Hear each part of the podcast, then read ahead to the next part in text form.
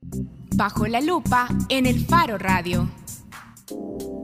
Estamos de regreso en el Faro Radio. Desde el 2010 en el Faro organizamos el Foro Centroamericano de Periodistas, que convoca a periodistas salvadoreños, pero también a periodistas internacionales, y además convoca a otros especialistas, a lectores también, a colegas de otras organizaciones para discutir, para también promover esfuerzos de formación especializada para periodistas y para no periodistas. Y este año, la fecha del Foro Centroamericano de Periodismo ya se está acercando, porque de hecho va a ser del 14 de mayo al 19 de mayo.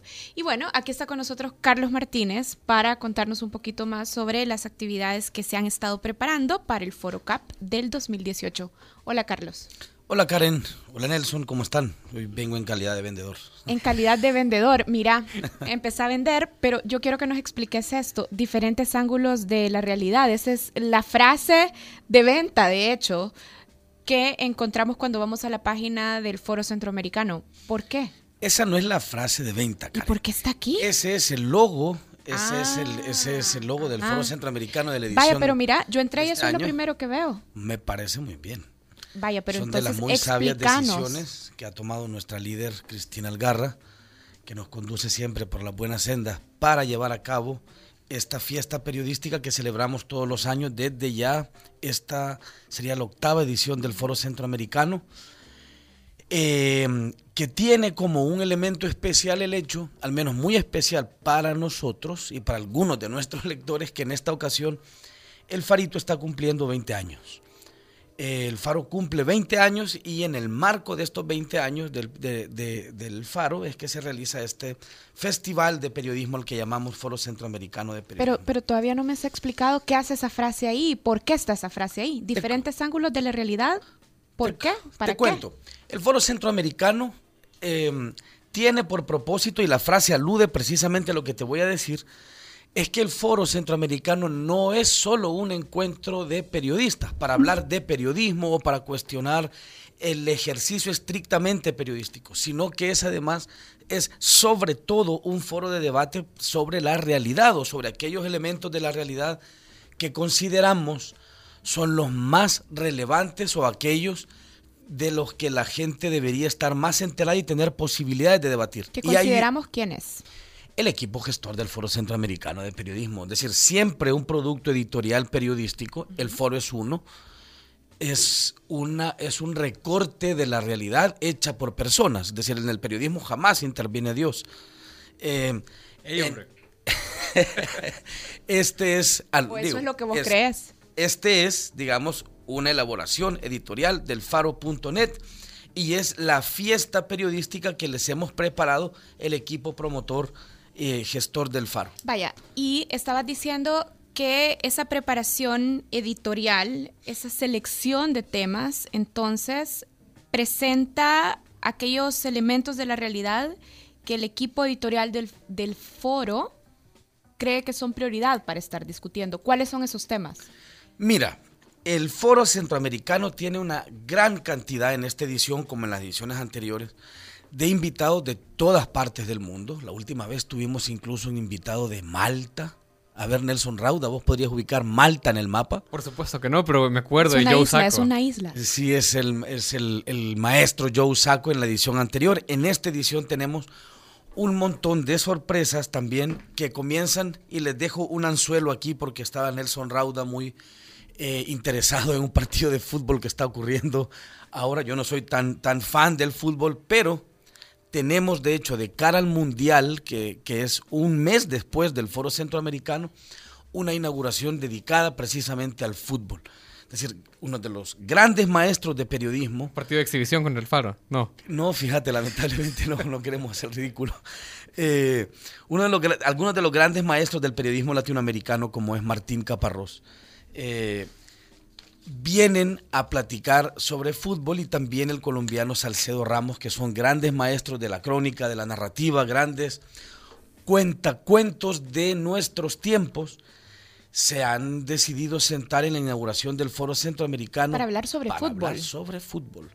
Te sorprenderá, por supuesto, quien vaya a la inauguración esperando que estos señores narren un partido o que estos eh, señores hagan un recuento de goles, creo que se les hará corta o creo que se están quedando cortas con la idea que tenemos de esta inauguración. Creo que el fútbol como ritual cultural, como ritual social, como cohesionante, tiene una cantidad infinita de aristas que han aparecido en la literatura, en el cine, eh, y que tienen, eh, particularmente en América Latina, un profundo arraigo en nuestras sociedades. Entonces, creo que es una conversación que da para mucho y que puede ser muy disfrutable. Pero, pero, Karen.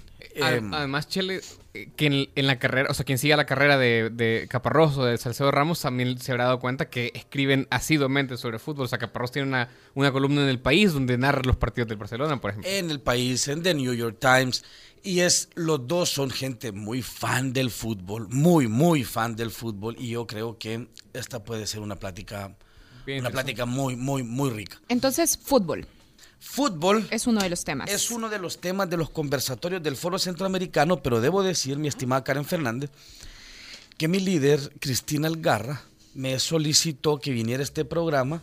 No hablar sobre fútbol. No hablar sobre fútbol, sino a comentarles sobre una cosa que creemos importante y que me parece que la, quienes nos escuchan deben tener de primera mano lo antes posible y es la oferta de formación que este foro centroamericano de periodismo tiene, porque esta tiene una fecha un deadline para poder inscribirse, que es el 15 de abril. Eso cuando, es importante. Cuando hablas de oferta de formación, estamos hablando de los talleres, pero también hay algunas clases especializadas. Hay, es cierto, hay algunas masterclass.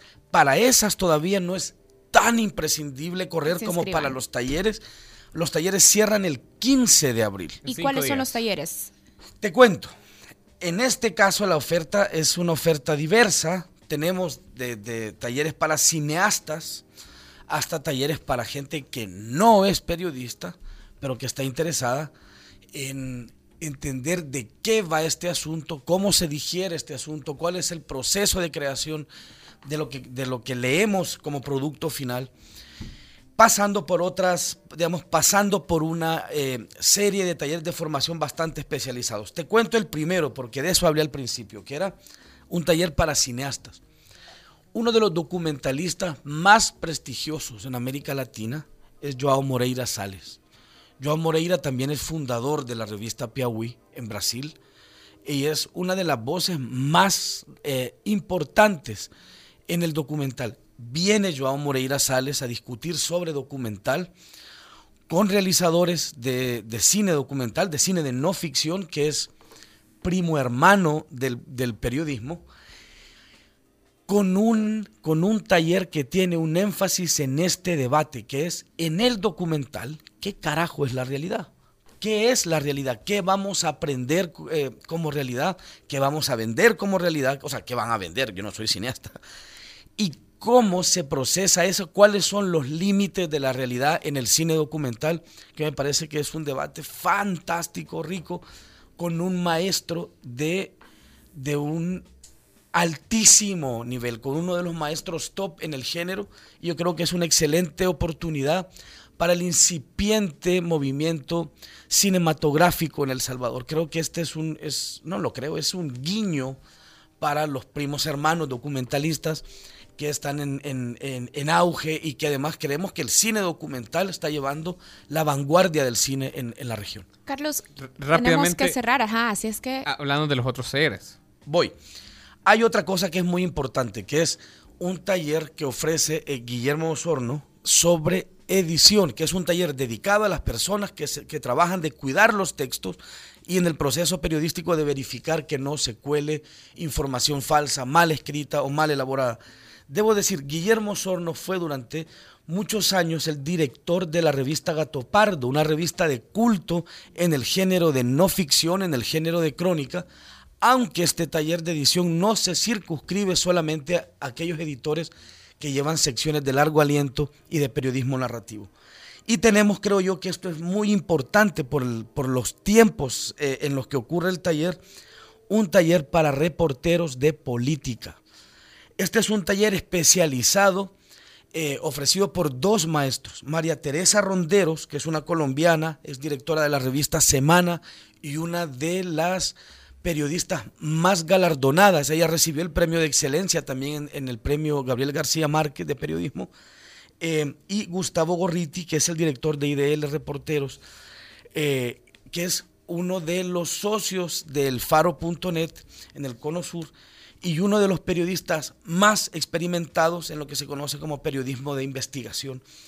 Ambos con mucha experiencia en el reporterismo político. El énfasis de este taller tiene que ver con unas preguntas sencillas, y es, ¿hay acaso política fuera de elecciones? Es decir, ¿hay política fuera de los procesos electorales? Eh, cómo conseguir aterrizar complejos procesos políticos en productos periodísticos y cómo se dice política fuera de la narrativa oficial de, los partidos políticos. cómo se separan los hechos triviales de los profundos y cómo conseguir narrarlos. Yo creo que este es un taller muy oportuno para los reporteros que nos van a explicar la próxima contienda electoral presidencial en El Salvador. Tenemos también eh, un taller eh, les decía, ah, tenemos nuevamente en, la parrilla de talleres un taller para no periodistas que hemos titulado Cómo se lee una noticia. Diego Fonseca, editor, reportero, cronista, argentino, viene para sentarse con un grupo de personas eh, no periodistas que les interesa aprender a cocinar este oficio, pero sobre todo aprender a degustar este, los productos periodísticos yo creo que es muy recomendado para las personas cercanas a este oficio o muy interesadas en poder catar productos periodísticos. Eh, es un lujo poder sentarse con Diego Fonseca, quien ya ha venido a ofrecer talleres especializados en ocasiones anteriores. Mira, Carlos, también hay un taller más que es un taller de visualización de datos, ¿verdad? Es correcto. Ajá, taller de visualización del dato a la historia y de la historia al gráfico. Así es, es en resumen, tiene que ver con esto. Es cada vez más es imprescindible para los equipos periodísticos y no solo para los medios nativos digitales como el Faro, ser capaces de simplificar informaciones complejas. Em, se está comenzando a hacer de manera bastante interesante en América Central, pero este es un taller para esos equipos que trabajan ya no solo de ilustrar o de embonitar notas periodísticas, sino de crear periodismo a través de herramientas visuales o a través de las distintas herramientas multimedia para poder hacer de informaciones complejas informaciones sencillas, fáciles de digerir y agradables. Nos acompañan en este taller dos personas.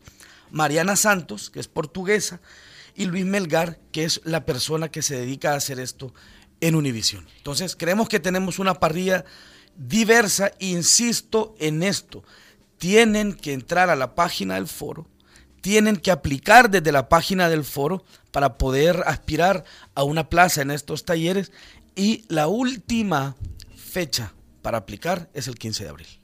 forocap.elfaro.net.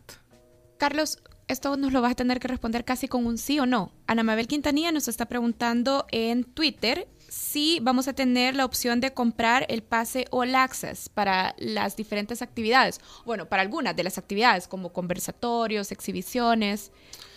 Por supuesto, es decir, existen dos posibilidades, la de comprar el pase para cada uno de los eventos y la otra para comprar para todos los eventos. O sea, sí. Sí, Mabel. forocap.elfaro.net. Y bueno, aquí despedimos a Carlos de esta sección del Faro Radio. No, para siempre. decía Dios, hombre, qué manera más extraña de despedirme. Gracias, Carlos. Vayan a el forocap.elfaro.net. Forocap.elfaro.net. Gracias, Carlos. Hacemos una pausa. Ya regresamos con la contraportada. El Faro Radio. Hablemos de lo que no se habla. Estamos en punto 105.